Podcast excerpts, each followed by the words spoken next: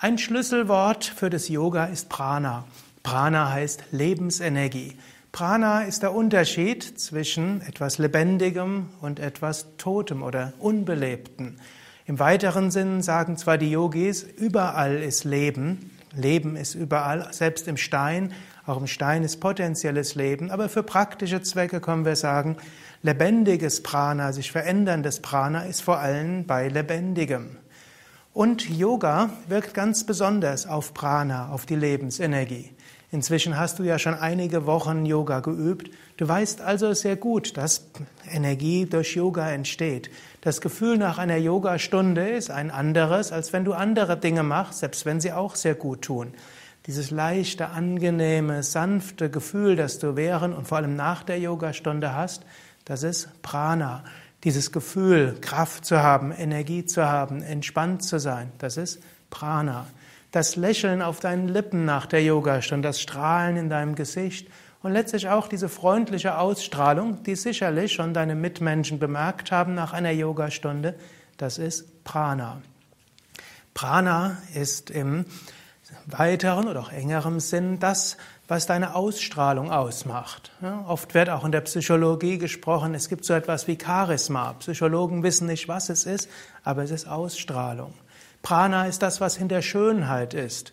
Schönheit ist nicht nur Proportion und ist nicht nur Verhältnis der Gesichtszüge. Prana ist auch das, was dazu gehört. Ausstrahlung. Menschen haben eine Ausstrahlung. Das ist die Schönheit eines Menschen.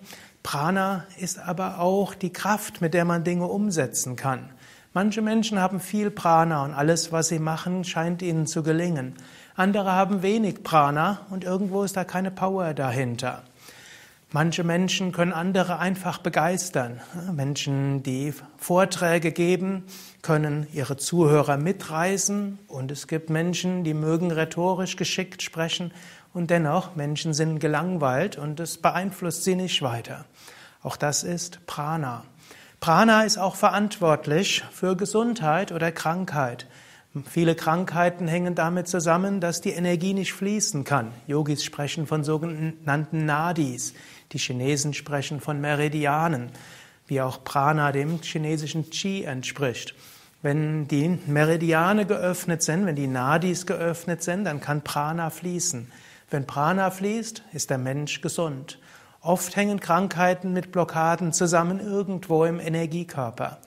Yoga-Übungen helfen, diese Blockaden zu lösen und dann kann Gesundung wiederhergestellt werden. Das ist etwas, was viele Menschen feststellen. Sie üben Yoga, gar kein spezialisiertes Yoga und viele Krankheiten heilen von selbst. Es ist diese Wirkung auf das Prana. Yogis sprechen auch von Chakras, Energiezentren.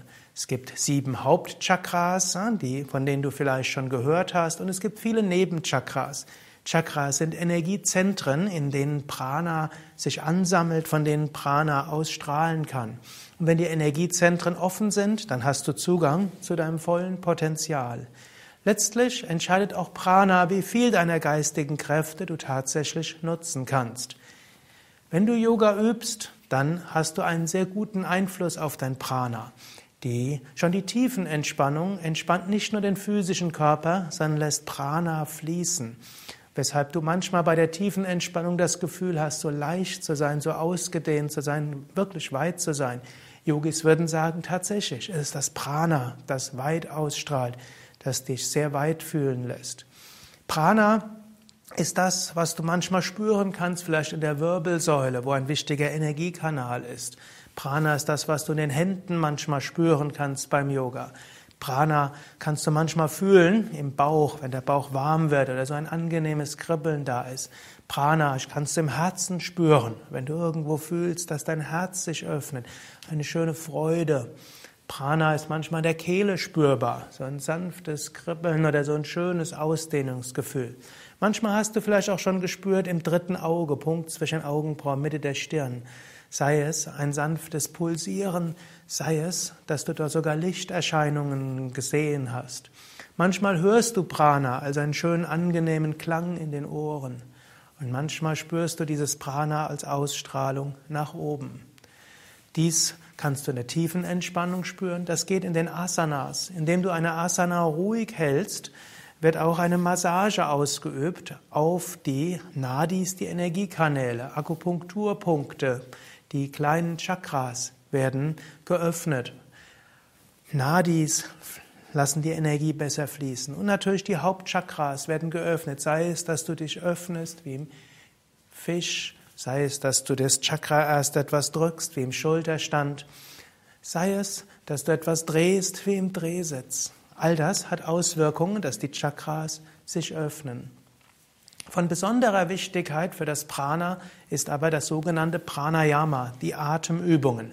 Pranayama heißt ja wörtlich Herrschaft über das Prana oder Steuerung der Lebensenergien. Indem du Pranayama, Atemübungen übst, kannst du deine Lebensenergien erhöhen, du kannst sie subtiler machen, du kannst sie ausstrahlen lassen und du kannst sie aufspeichern. Bisher hattest du in diesem Kurs die Wechselatmung gelernt und die einfache Bauchatmung. Und du hast auch gelernt, mit bestimmten Bewusstseinslenkungen dein Prana in verschiedene Teile des Körpers hinzulenken und spürbar zu machen. Heute wirst du insbesondere Kapalabhati lernen, die vielleicht schnellste Weise, Prana zu spüren. Vielleicht noch eine kleine Spürübung, bevor wir mit der praktischen Yogastunde beginnen. Du kannst gerade mal deine Hände ein bisschen heben und dann kannst du ein paar Mal schnell ein- und ausatmen, so wie ich es jetzt mache.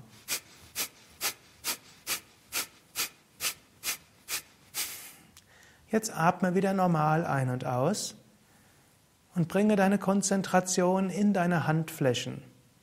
Vielleicht spürst du jetzt ein sanftes Kribbeln, ein sanftes, eine sanfte Wärme. Das ist zum Beispiel Prana. Dieses Kribbeln kannst du übrigens auch nutzen, in verschiedene Körperteile Heilenergie zu äh, bewirken. Du kannst zum Beispiel jetzt mal das rechte Knie so ein bisschen beugen und du kannst deine Hände so über das Knie geben. So ein 60-Grad-Winkel ist übrigens besonders gut. Dann werden beide Energien beider Hände sich im Knie verbinden. Und jetzt merkst du vielleicht, dass das Knie auch warm wird. Vielleicht sogar, dass die Energie weiter ausstrahlt in Unterschenkel oder Oberschenkel. Du kannst auch nochmal die, das Knie beugen, wieder die Hände kurz senken, nochmals die Hände heben und nochmal diesen Atem Einen Moment lang kannst du wieder in deine Handflächen spüren. Und jetzt kannst du zum Beispiel auch die Energie so in deine Magengegend hineinbringen. Denke wieder daran, ideal ein Winkel von etwa 60 Grad. Und dann treffen sich so die Prana-Schwingungen von linker und rechter Hand in der Magengegend. Vielleicht merkst du, dass die Magengegend sich jetzt anders anfühlt als vorher. So kannst du das übrigens auch mit Kindern machen, vielleicht mit deinem Partner, mit jedem Menschen, der es brauchen kann, kannst du so Heilenergie schicken. Und diese Heilenergie kann einiges bewirken. Natürlich, Prana-Heilung ist nicht alles, sonst bräuchten wir ja nicht so viel anderes im Yoga zu machen. Es bräuchte keine Ärzte und Heilpraktiker. Aber Prana kann durchaus die anderen Techniken und andere Heilsysteme sehr gut ersetzen oder ergänzen. Mehr Informationen zum Yoga wie immer auf unseren Internetseiten unter www.yoga-vidya.de